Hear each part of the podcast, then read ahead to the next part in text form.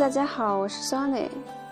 嗯，今天我们接着来学习奥美广告创意五十二条法则中的经典的十：消除不合格的信号，才能确保质量。想想看，消除不合格的导火线，才能确保质量。这是杰夫很久前从他的一位同事那里学到的关键一点。他同事名叫基恩·凯西，是一个优秀的产品设计师。杰夫第一次听到这句话时还不太懂它的含义，他原以为只是个设计方面的术语。当杰夫第一次向史蒂夫提到这句话时，史蒂夫也是一头雾水。现在，史蒂夫同意这是一条关于如何将营销做成功的基本见解。它不是一条术语，而是绝妙的想法。事实上，马尔科姆·格拉德维尔的书《决断两秒间》就正好是关于这个话题的。你有多少次曾试着给质量下定义，却未能如愿？试想，你每次拿过一份有错字的简历，你是不是立刻将它扔进垃圾箱？你是不是曾经坐在一辆豪华小轿车内，皱着眉头问自己：汽车仪表板怎么做成那副德行？你会认为这些东西不怎么高明，很可能不值什么钱。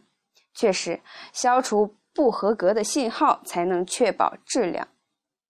有多少次，你发现自己迷失在一家公司的电话转接系统里，最终没有买到你想要买的东西，就挂断了电话呢？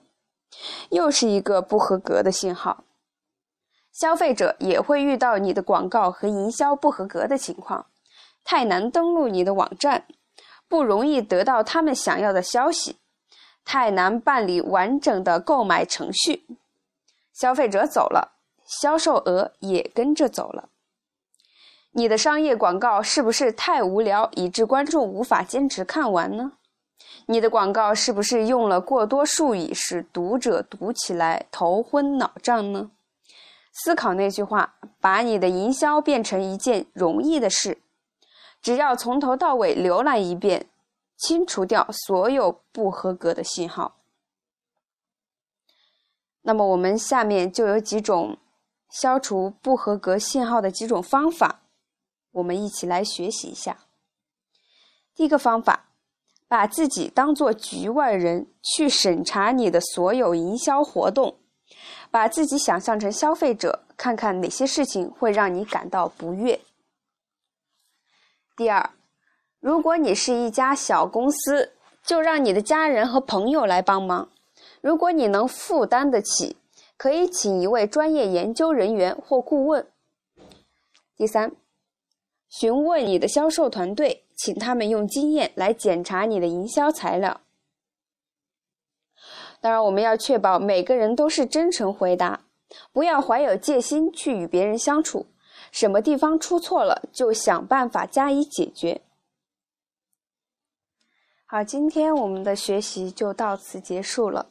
如果大家喜欢我的节目，请为我点一个赞，不需要一百块，也不需要一毛钱，只要一个赞就可以了。好，谢谢大家的收听与关注，今天就到此结束了。